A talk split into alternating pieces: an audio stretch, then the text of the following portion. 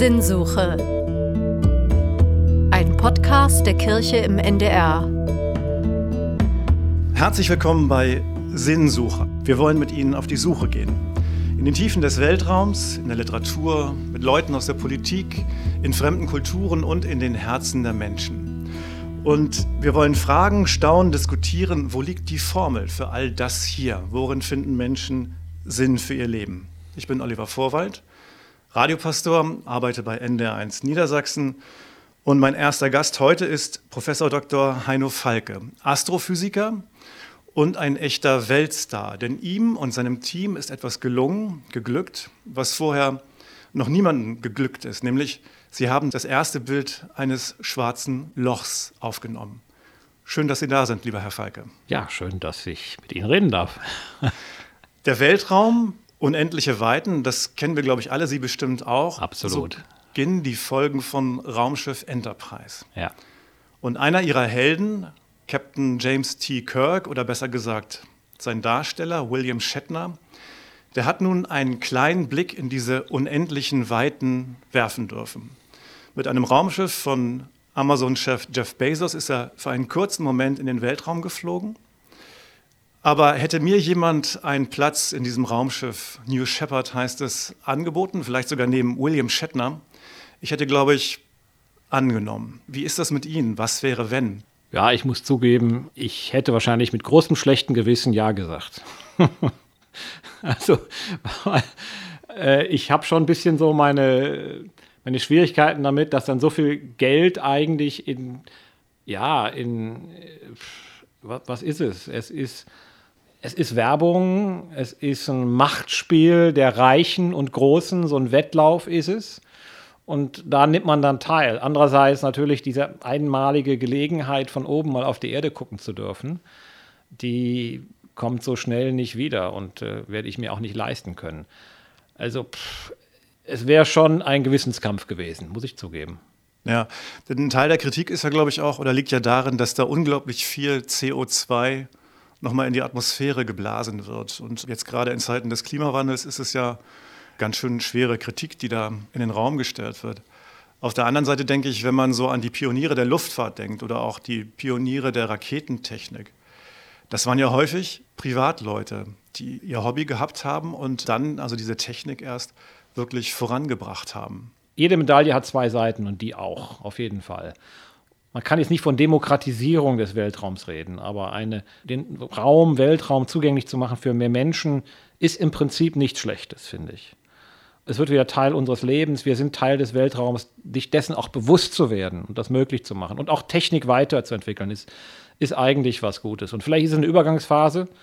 Es gibt auch Technik mit Wasserstoff, ähnlichen Raketenantrieben in den Weltraum zu fliegen. Es wäre natürlich ein Drama, wenn wir jetzt äh, massiv CO2 überall mit Raketen in die Welt schießen würden.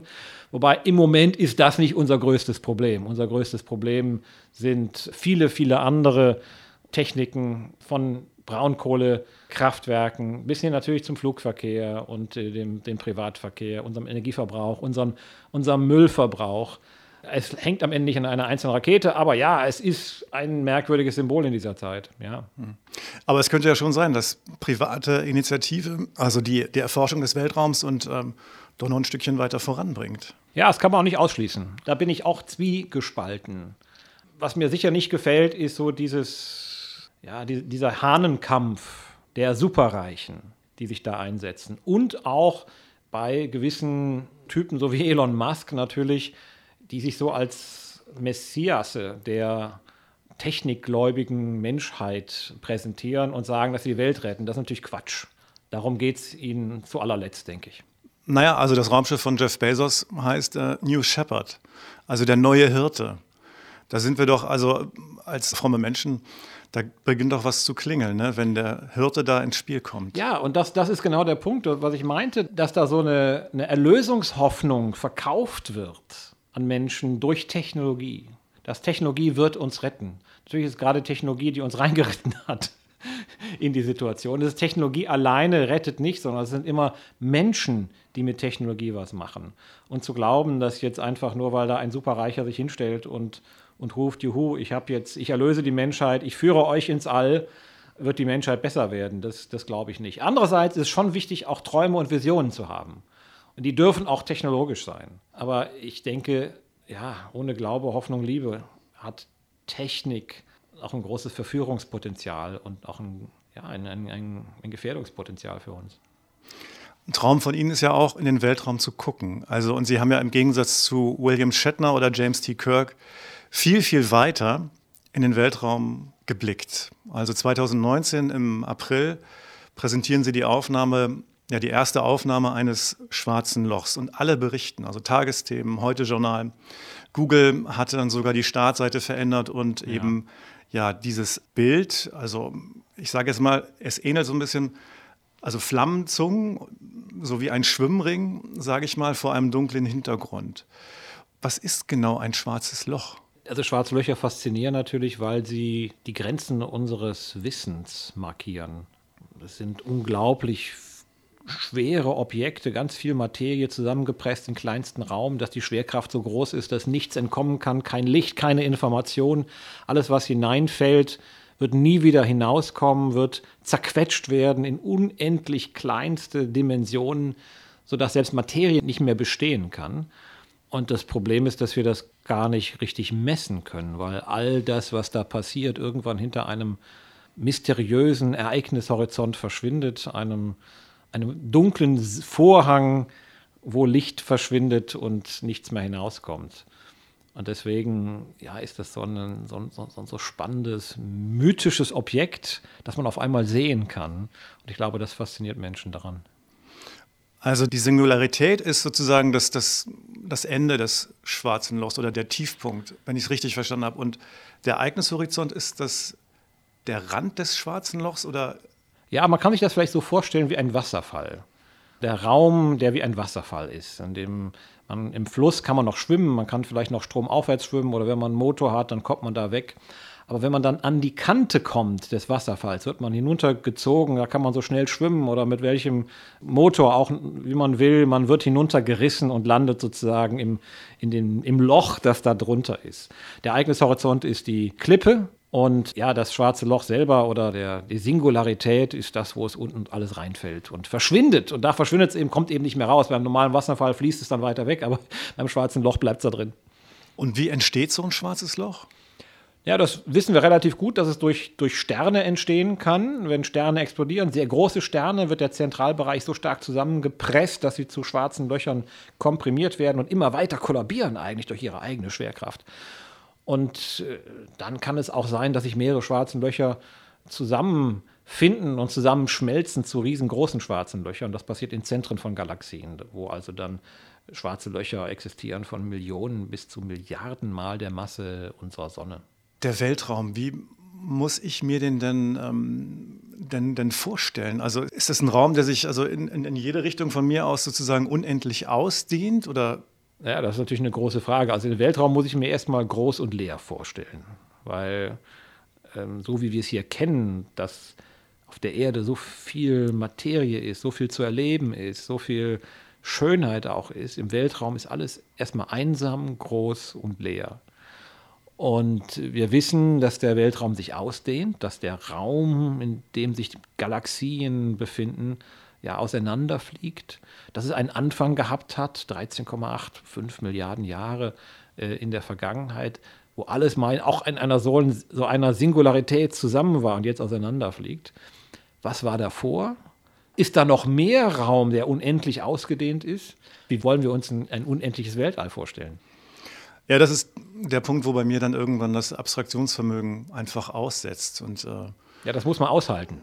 Also das letztlich kann man kann es ausrechnen, ja, Unendlichkeit, das, das lässt sich mathematisch beschreiben. Vorstellen lässt es sich nicht. Und äh, auch ein Physiker, der sagt, er kann sich das vorstellen, lügt ja letztlich. Also Unendlichkeit ist auch nicht reell, weil sie nie erfahrbar und nie messbar ist. Also ein reales Universum ist nie unendlich. Was ich mich dann gefragt habe, vielleicht ist es auch ganz naiv, warum fällt im Weltraum eigentlich nicht alles runter? Ja, das, das hat Einstein auch gedacht als er seine Relativitätstheorie formuliert hat und hat festgestellt, dass wenn das Universum so ist, wie er sich das vorgestellt hat, statisch und groß und die Schwerkraft gilt, dann müsste das Universum kollabieren. Also runterfallen geht ja nicht, ja, weil es gibt kein oben oder unten, aber es würde sich zusammenballen eigentlich in ein großes, letztlich in ein großes einziges schwarzes Loch. Es müsste zusammenfallen. Wie ein, ein, ein Heißluftballon, wo die, wo die Flamme aus ist und der in sich zusammenfällt. So müsste ein Universum sich entwickeln. Das hat ihn irgendwie irritiert, zu Recht, und, und hat dann eine geheimnisvolle Kraft erfunden, die das Universum sozusagen diesen, diesen Kollaps aufhält. Relativ schnell danach hat dann ein katholischer Priester festgestellt, Nee, Moment mal, das ist ja ganz andersrum. Das Universum dehnt sich ja sogar aus. Es wird größer. Es ist, es ist früher ein Punkt gewesen und ist sozusagen aus einem Uratom, wir nennen das heute Urknall, hat es sich ausgedehnt. Und tatsächlich ist heute immer noch so eine geheimnisvolle Kraft, die das Universum auch weiter auseinander treibt. Und es ist nur diese geheimnisvolle Kraft, die wir bis heute nicht verstanden haben, die das Universum auseinandertreibt, die verhindert, dass das Universum zusammenfällt und natürlich auch diese Ursprungsenergie, die es auseinander getrieben hat, ja, wie so ein, ein Hefeteig, der aufgeht, ja, wo auch am Anfang, ne, wo die, die Energie der Hefezellen den, den, den Teig aufgehen lässt. Und die Frage ist, ob es irgendwann vorbei ist, ob es sich das irgendwann umkehrt. Also das ist dann die sogenannte kosmologische Konstante, die Einstein dann genau, genau. Ja, ich habe das versucht jetzt so umschiffen, um das ja. nicht jetzt noch, äh, noch mehr Fachbegriffe da reinzubringen. Ja, ich, ich versuche so das Wissen, was ich oder was ich mir dann ähm, durch die Lektüre äh, so angeeignet habe, dann irgendwie damit, ähm, also da. Das ist die dunkle Energie und kosmologische Konstante, die in seinen Gleichungen, also kosmologische Konstante sagt man, weil das war einfach eine, in der Mathematik tauchte eine, konnte man eine Konstante frei wählen und die bedeutet, die würde dafür, dazu führen, dass das Universum auseinanderfliegt. Und ähm, er hat es eingeführt, um zu, weil er glaubt an ein statisches Universum. Er wollte kein Universum haben, das irgendwann einen Anfang hatte und hat das so ganz fein austariert und die Konstante so gewählt, dass das Universum so balanciert, so wie auf eine, wie, eine Messer, wie ein Messer, das man auf die Spitze stellt und gerade nicht umfällt. Und dann hat eben der Herr Lemaitre festgestellt, ja, das ist eigentlich ein unsinnige, unsinniges Universum. Wenn man sich die Daten anguckt, der Milchstraßen, die alle sich von uns wegbewegen, wenn man sich die Gleichungen anguckt, dann ist eigentlich die vernünftigste Lösung, dass man sagt, es hat irgendwann mal angefangen bei einem Zeitpunkt Null, es hat sich ausgedehnt und es kann auch diese Kraft noch geben, die das Universum weiter ausdehnt. Das war ungefähr 1928, äh, wo er das hingeschrieben hat. Und ich war vor kurzer Zeit in, in, in Löwen, da gab es eine Ausstellung über den Urknall. Und da waren das die erste Zeichnung von diesem Priester Lemaitre, der ja auch Hochschulprofessor war. Und er hatte zum ersten Mal dieses Universum aufgemalt diese Uridee, das Universum hatte einen Anfang. Und da stand an einer Ecke t gleich null. Die Zeit hatte hier seinen Anfang. Und das, da habe ich fast gezittert vor Ehrfurcht, ja, wo, wo ich gedacht habe, da vor, vor, vor knapp 100 Jahren, vor 90 Jahren, war, war dieser eine hat es begriffen. Und alle anderen fanden es fürchterlich. Aber er hatte recht. Er hatte recht. Also ich, ich finde es großartig. auch gerade, dass der äh, Georges Lemaitre also Priester gewesen ist und Astrophysiker. So das war ganz normal, das war ja. völlig normal, aber er war unter Generalverdacht. Deswegen hat also Einstein und andere haben dann äh, auch gesagt, ja, dieser katholische Priester da, also, also, die fanden das, da kommt ja wieder dieser Schöpfer aus dem, aus dem Grab herausgekrochen. Und äh, kein Wunder, dass er jetzt sowas da bringt. Aber es war die Mathematik und die Physik, die das ihm in eingegeben hat. Und er, er hat sich da ein bisschen für geschämt sogar. Also er wollte das gar nicht haben, dass das kam so raus aus der Wissenschaft, dass das so war. Und, aber man, man hat es ihm so erst ein bisschen, ja, übel genommen, wer er war, sozusagen, als, als katholischer Priester. Und dann hat er aber, irgendwann hat er sich verteidigt und hat, hat das physikalisch verteidigt. Und dann hat er einen Artikel geschrieben, den habe ich da auch gesehen zum ersten Mal. Und der ist, erschien dann in, in, in Nature, dem großen, der großen Zeitschrift, und hat dann eben argumentativ widerlegt diese Kritiken und in seinem Manuskript war noch ein letzter Absatz, den hat er gestrichen, der ist nicht erschienen. Und das war eine theologische Aussage und die fand ich eigentlich sehr, sehr schön. Äh, hat er nämlich gesagt, also für diejenigen von uns, die an, eigentlich an, ein höheren, ein höheres Wesen glauben, ist die Tatsache, dass eigentlich die Physik da aufhört, an, an diesem Punkt t gleich null, äh, bedeutet, dass eigentlich der, der Schöpfer und, und, und Gott hinter dem ein Vorhang des Dunkels verschwindet. Das Geheimnis Gottes bleibt. Das heißt, die Physik kann Gott nicht ergründen. Da, da drückte sich auch eine Angst aus des gläubigen Physikers, dass Gott am Ende langweilig, erklärbar, technologisch, mathematisch werden wird. Und ein Gott, den ich verstehe, den ich voll und ganz verstehe, ist eigentlich kein Gott. Vergangenes Jahr im, im, großen oder im ersten Lockdown, da haben wir unserer jüngeren Tochter, die ist da 14 geworden, ein Teleskop geschenkt.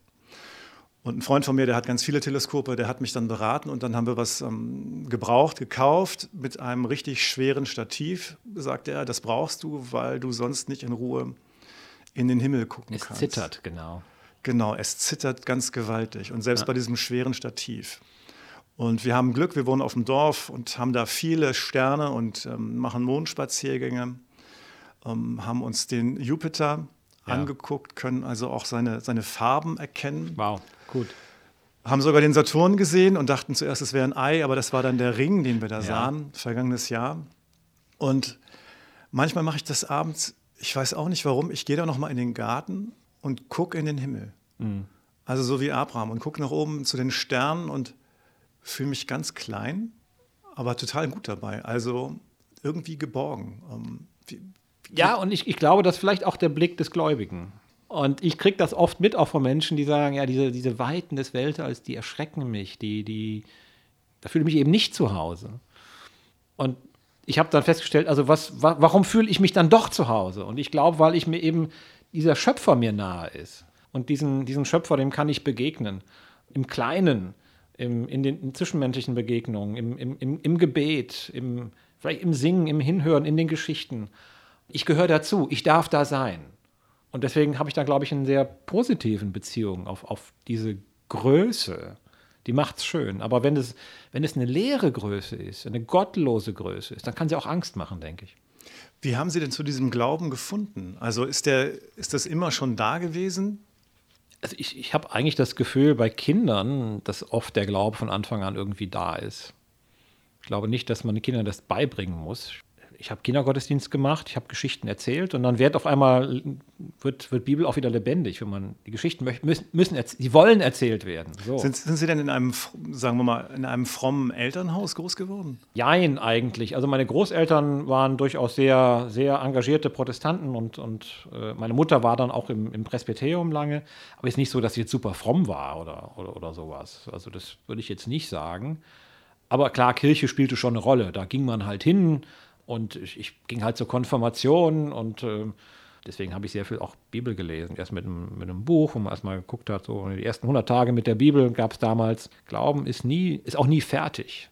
Im Studium oder dann auch bei Ihren Forschungsarbeiten ähm, sind Sie da nie in, in Zweifel gekommen mit Ihrem Glauben? In Konflikt? Ja, ich erzähl, also ehrlich gesagt nicht, tatsächlich nicht. Bis ich dann in Holland dann diesen Spinoza-Preis gekriegt habe, der, ähm, das ist halt so ein großer Wissenschaftspreis, eigentlich der größte in, in, in den Niederlanden. Und wird man halt sehr viel interviewt und kriegt Fragen. Du bist ja Wissenschaftler, beweis mir das doch, dass Gott da ist. Und ich habe dann überlegt, was, was sind all die Geschichten in meinem Leben, die ich mit Gott erlebt habe, die meinen Glauben ausgemacht hat. Und da kann ich viele Geschichten erzählen, aber ich habe festgestellt, ich kann mir die auch, Sachen auch immer wieder anders erklären. Ich kann mir Gott nicht beweisen, wie ich mir ein Experiment beweise. Es ist eine, am Ende eine Entscheidung, auf die ich mich einlasse und sie fühlt sich gut an. Mhm. Ja, also da könnte man sagen, ähm, Kierkegaard spricht von einem Sprung in den Glauben, den man machen muss. Also Glauben bedeutet eigentlich so zu tun, als wäre Gott echt und dann zu entdecken, dass er wirklich da ist. Also meine Motivation damals für das Theologiestudium hier in Hamburg ist gewesen, ich wollte verstehen, was die Welt oder das Universum im Innersten zusammenhält. Meinen Kinderglauben kann ich recht genau sagen, wann ich ihn verloren habe. Das war bei einem Pfadfinderlager und es war alles perfekt. Es stimmte alles für mich. Wir haben ein Geländespiel gemacht und ich bin losgegangen zu meinem Posten ganz allein irgendwo im Wald und habe gedacht, wenn dir irgendwas passiert oder so, ähm, was soll schon passieren? Du kommst dann in den Himmel. Mhm. So, und dann habe ich über Unendlichkeit nachgedacht. Und da ist mir schwindelig geworden und ähm, also übel, also wirklich, also körperlich übel, aber das hat mich nicht losgelassen und dann ähm, eben nach dem Abitur dazu getrieben, dann wirklich Theologie zu studieren. Ich muss sagen, das ging mir ähnlich. Ich habe tatsächlich auch über die Unendlichkeit nachgedacht. Also diese Frage, äh, was ist hinter dem Himmel oder was ist hinter dem, was hinter dem Himmel ist. Und man kommt eigentlich immer weiter und man kommt an kein Ziel. Und da kann man eigentlich verrückt werden, wenn man immer weiter denkt. Da hilft die Physik tatsächlich und auch letztlich auch die Theologie, weil beide geben einem, denke ich, die gleiche Antwort. Die Physik sagt nämlich, äh, du kannst es nicht messen. Du kannst es nicht wissen. Die Unendlichkeit ist nicht erfahrbar. Und in der Theologie oder im, in der Bibel es, heißt es eigentlich, es gibt Dinge, die, die sind dem Glauben vorbehalten. Die kannst du auch nicht wissen. Die kannst du auch mit, deiner, mit deinem Verstand nicht erfassen. Gott ist größer als dein Verstand. Also Wissenschaft und Theologie war für mich nie, nie eine Konkurrenz oder nie ein Problem oder das hat mich nie, das hat meinen Glauben niemals in Frage gestellt. Mhm. Also und im Studium war es dann so, muss ich sagen, was, was für mich ein Erweckungserlebnis war, war, als ich dann ähm, Friedrich Schleiermacher gelesen habe, der dann sagt, äh, Religion ist nicht hier Moral, und, sondern Religion ist Anschauung und Gefühl. Und ähm, da habe ich mich drin wiedergefunden. Ich glaube auch, dass, dass jeder irgendwie so seine Theologie finden muss, wo er sich aufgehoben fühlt. Und das muss ich auch heute noch sagen, alles, was auf der Welt passiert, ähm, ähm, bringt mich nicht zum Verzweifeln über, über Gott, weil ich irgendwie, weil es für mich im Gefühl verortet ist. Also ich könnt, könnte nicht den Satz unterschreiben, es gibt keinen Gott, sondern mhm. und es gibt diese Momente und das ist für mich auch einer eben dieses Betrachten des Sternenhimmels oder des Mondes oder bei einer Bergbesteigung auf dem Gipfel, dass ich mich irgendwie gehalten fühle und weiß, dass es, dass es wahr ist und ähm, dass ich jeden anderen Satz niemals unterschreiben könnte. Das ist ein Geschenk, wenn man das hat. In unserer Jugend haben wir das mal so beschrieben auch. Also du kannst dir so einen Stuhl, ne, da ist so ein alter Stuhl, der da rumsteht, der sieht ein bisschen brüchig aus. So, das ist ein ganz alter Stuhl, der ist 2000 Jahre alt oder so. Und ähm, kannst jetzt lange überlegen, trägt der mich jetzt oder ne, ist das okay? Du musst dich einfach mal draufsetzen. Also du musst Glaube auch mal ausprobieren. Und du brauchst aber auch immer Menschen, die dich begleiten. Ich glaube, Glaube geht nie ohne das Gespräch mit anderen. Ohne das Gespräch, manchmal das Gespräch mit der Bibel, manchmal das Gespräch mit Gott, das, was wir beten nennen, aber immer auch das Gespräch mit anderen Menschen. Auf jeden Fall. Sie sind ja eigentlich auch ein Vertreter der Kirche als Prädikant. Ja. Ne? Ja. Also Sie haben sich ausbilden lassen, Sie haben noch mal eine theologische Ausbildung gemacht. Um das sind tatsächlich zwei Jahre. Man fängt an mit einem ja, zweiwöchigen Kurs, hört auf mit einem zweiwöchigen Kurs, aber man kriegt eine Mentorenausbildung, man hält schon Gottesdienste mit einem Mentor dabei aber man macht jetzt nicht tiefgreifende Theologiestudien. Das ist genau das, was man vielleicht auch nicht soll. Ja, aber ich bin tatsächlich ordiniert. Ich darf alles machen. Ich darf trauen, beerdigen, predigen frei, Abendmahl und alles. Wie häufig kommt das vor? Ja, früher mehr als heute. Jetzt noch ein paar Mal im Jahr. Früher war es fast regelmäßig. Also äh, jeden Monat oder jeden zweiten Monat habe ich dann mitgepredigt. Und Ihr, Ihr wissenschaftlicher Hintergrund, fließt der ein in Ihre Predigten, in Ihre Ansprache? Früher viel weniger, inzwischen etwas mehr, aber es liegt daran, weil die Leute das zum Teil ein bisschen erwarten. Aber klar, auch der Lebensalltag des Wissenschaftlers fließt dann schon auch nochmal ein. Das Buch Licht im Dunkeln haben Sie ja zusammen mit Jörg Römer geschrieben. Ja. Es gibt immer wieder Anspielungen, Hinweise auf die Bibel. Wie ist es Jörg Römer damit ergangen, als, als Mann vom Spiegel? Es war tatsächlich so, als er diesen mit mir dieses Buch schreiben sollte, dann war aber auch die Maßgabe, das durfte jetzt nicht so ein frommes Buch werden. Ne? Also es durfte jetzt hier kein kirchliches Buch werden. Aber andererseits, es geht, ist auch ein Buch, wo auch meine Biografie, mein Leben und, und meine Person da vorkommen muss. Und ohne biblische Bilder, ohne biblische Gedanken geht das auch nicht. Und es ist auch gut, damit jemand zusammenzuarbeiten, der mal anders denkt, weil er dann vielleicht auch mal sagt, nee, das ist jetzt aber nicht irgendwie einsichtig oder warum ist das da? Also das, das ist, glaube ich, eine, kreative Spannung, die das gegeben hat. Auch ein sehr, sehr gutes Zusammenarbeit. Wir haben sehr gerne und gut zusammengearbeitet. Also für manche Leute scheint man sich ja, sage ich mal, so in Anführungsstrichen, sich zu diskreditieren, wenn, wenn man also Glaube und Wissenschaft so, so nah zueinander bringt. Ähm, aber haben Sie eine Idee, warum das so ist? Als könnten fromme Leute, gläubige Leute keine guten Wissenschaftler sein? Im Gegenteil, die, die großen Wissenschaftler, die unsere Wissenschaft geprägt haben, waren sehr viele tiefgläubige Menschen. Selbst ein Galileo war persönlich sehr gläubig. Er hat zwar Probleme gehabt mit der Kirche, aber das hat seinem Glauben keinen Abbruch getan. Ein Newton, ein, Kepler, bis hin zu einem Max Planck, der die Quantentheorie begründet hat. Und, viele andere auch. Es gibt sehr engagierte, also gute, führende Wissenschaftler, die auch engagierte Christen sind und, und glauben. Das ist eigentlich das Normalste der Welt. Ja? Ich glaube, das hat auch was Befreiendes, aber das muss man auch wieder nochmal sagen und, und erleben. Johannes Kepler ist ja so jemand gewesen, ne, der eigentlich Pastor werden wollte. Ja, wow. Und dann aber Hofmathematiker wird und Astrophysiker und also auch die Astrophysik sozusagen mit entscheidend prägt. Sie sagen sozusagen beide. Also Kepler schreibt in einem Brief, 1613 war es, glaube ich, im Weltall kann ich Gott mit den Händen greifen. Hm. Das Weltall stellt uns eigentlich Fragen. Äh, es fordert uns heraus, es zeigt uns Gottes Weite. Aber Gottes Nähe, das erlebe ich eigentlich an der Krippe, am Kreuz, im Umgang mit den, mit den Menschen um mich herum. Und ich glaube, das dürfen wir im Blick auf die Technik und die, die Fortschrittsgläubigkeit nie vergessen. Es geht immer um den Menschen. Und das wünsche ich eigentlich, dass wir in, in dieser technisierten, internetisierten Welt unseren Nächsten nicht vergessen und vielleicht darin auch ein Stück Gott erkennen. Ich habe noch ein paar Entweder-Oder-Fragen ja. mitgebracht. Ähm, und zwar Star Wars oder Star Trek bei Ihnen? Es kommt darauf an, welche. Also äh, Star Trek, eigentlich Star Trek. Also bis Captain Picard. Und dann Space Knight oder 2001 Odyssee im Weltraum? Ich gucke gar nicht so viel Weltraum-Dokus im Fernsehen, weil das ist so mein Alltag. Den muss ich nicht dokumentiert haben. Und also, also, insofern dann Odyssey, weil, weil das dann, dann doch Science Fiction ist und da ist dann nochmal der kreative Aspekt. Alles andere, das ist so. Übrigens ja von einem, einem Physiker geschrieben. Ne? Arthur Charles Clarke war britischer Physiker und er hat in den 50er Jahren eine Kurzgeschichte geschrieben, die heißt Der Stern. Mhm. Die ist, glaube ich, nicht die Grundlage gewesen für, für Odyssee im Weltraum, aber in Der Stern schildert er eine, ähm, ja, eine Weltraumexpedition die ähm, in ein ja, erlöschendes Sonnensystem fliegt, also zu einer Supernova. Mhm. An Bord des Raumschiffes ist interessanterweise ein Jesuit okay. und Astrophysiker. Und die entdecken in diesem erlöschenden Sonnensystem dann einen Planeten und darauf Artefakte einer untergegangenen Kultur, die all ihr Wissen, all ihre Schätze dorthin gebracht haben, sozusagen als, als Nachruf, als Erinnerung auf sie selbst.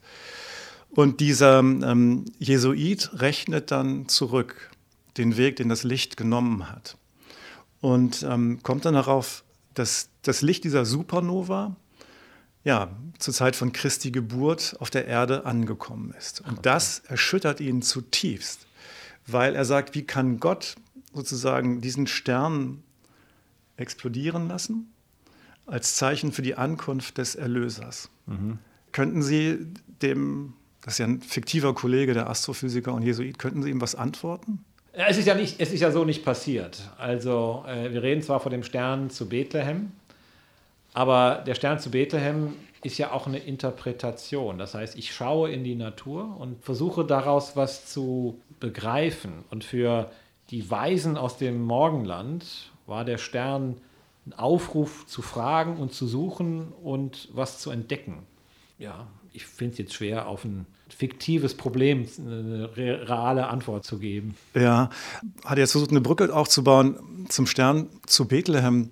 Wenn ich Harald Lesch richtig verstanden habe, in so einem Tutorial oder einem, einem kleinen Erklärvideo ließe sich der Stern zu Bethlehem ganz anders erklären, nämlich mit dem großen Johannes Kepler und ähm, der sogenannten großen Konjunktion.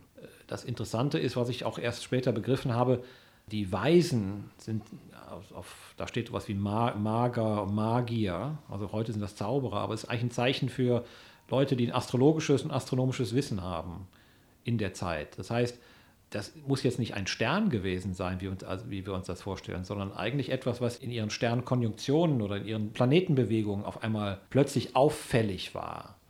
Und da gab es tatsächlich diese Triple-Konjunktion, sieben vor Christus. Und äh, sechs vor Christus gab es nochmal eine ganz besondere ja, Prozession der Planeten, die an einem frühen Morgen aufgegangen sind, alle hintereinander in einer ganz bestimmten Folge, die sehr für eine königliche Geburt gesprochen hat. Also das kann schon sein, dass jemand, der in dieser Welt gelebt hat, da ins Nachdenken und ins Suchen gekommen ist und dann nach Jerusalem irgendwie gekommen ist und da rumgefragt hat, aber dann auch nicht mehr weiterkam.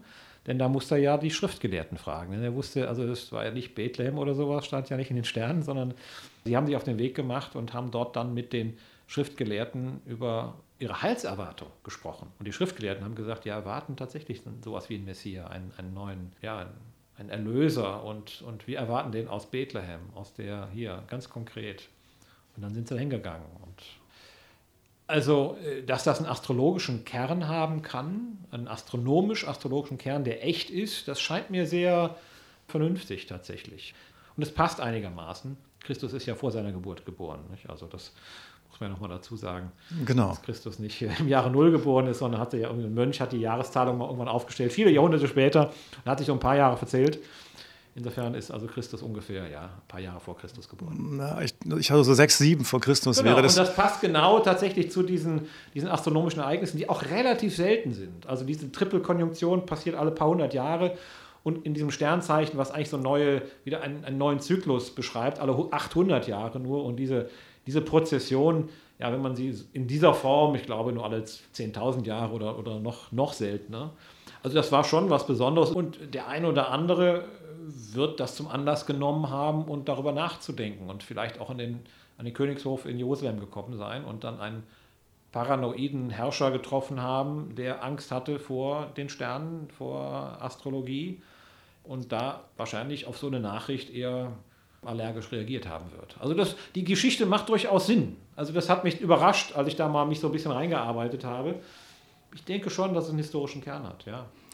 Ich fand es auch spannend. Und wenn man also allein schon Jupiter nimmt, ist ja ein sehr heller Ja. Planet am, am, am Nachthimmel. Und wir hatten im Dezember 2020 hatten wir eine große Konjunktion, Ja. also wo Jupiter und Saturn nachher also so gewandert sind, dass sie sozusagen am Himmel, am Nachthimmel zu einem Lichtpunkt Fast, genau, ja. ver verschmolzen sind. Und ähm, das wird früher in Zeiten, wo es keine Lichtverschmutzung gab, nochmal deutlicher zu sehen gewesen sein. Ja, wobei das In- Interessante ist natürlich, dass beim Stern zu Bethlehem, wenn wir jetzt schon mal dabei sind, äh, in der Bibel ja erzählt wird, dass in Jerusalem das keiner gemerkt hat.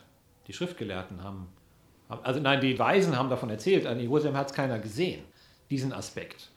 Und das, was ich dann auch erst gelernt habe, war, dass die Astronomen damals, die waren richtig gut in Mathematik, die mussten gar nicht an den Himmel schauen, die haben sich das berechnet. Und diese Prozession mit allen Planeten konnte man auch nur zum Teil sehen. Der Rest passierte in den Rechentafeln. Das heißt, die waren die einzigen, die das wissen konnten. Das ist auch ein interessanter, Ja. interessanter Punkt. Ja, und also was ich auch spannend fand, war, dass Kepler, der, glaube ich, 1604 auch eine große Konjunktion erlebt hat, auch eine mehrfache, dann zurückgerechnet hat. Genau, und kam dann, das waren, das waren eben diese zweimal 800 Jahre und kam dann genau ungefähr in diese, also plus minus, also nicht exakt 800 Jahre, aber äh, kam er dann auf, auf, auf diese zurück und war tatsächlich so in, im, im richtigen Bereich.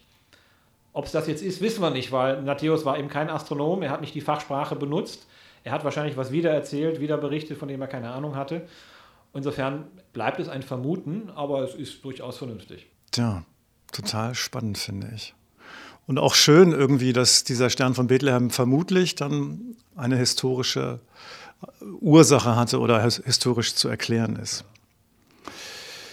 Ja, vielen Dank. Wir haben, wir haben viel gesprochen und ähm, das hat mir total Spaß gemacht. Und ich hatte eigentlich noch ein Gedicht mitgebracht von Ernesto Cardinal. Wir sind Sternenstaub.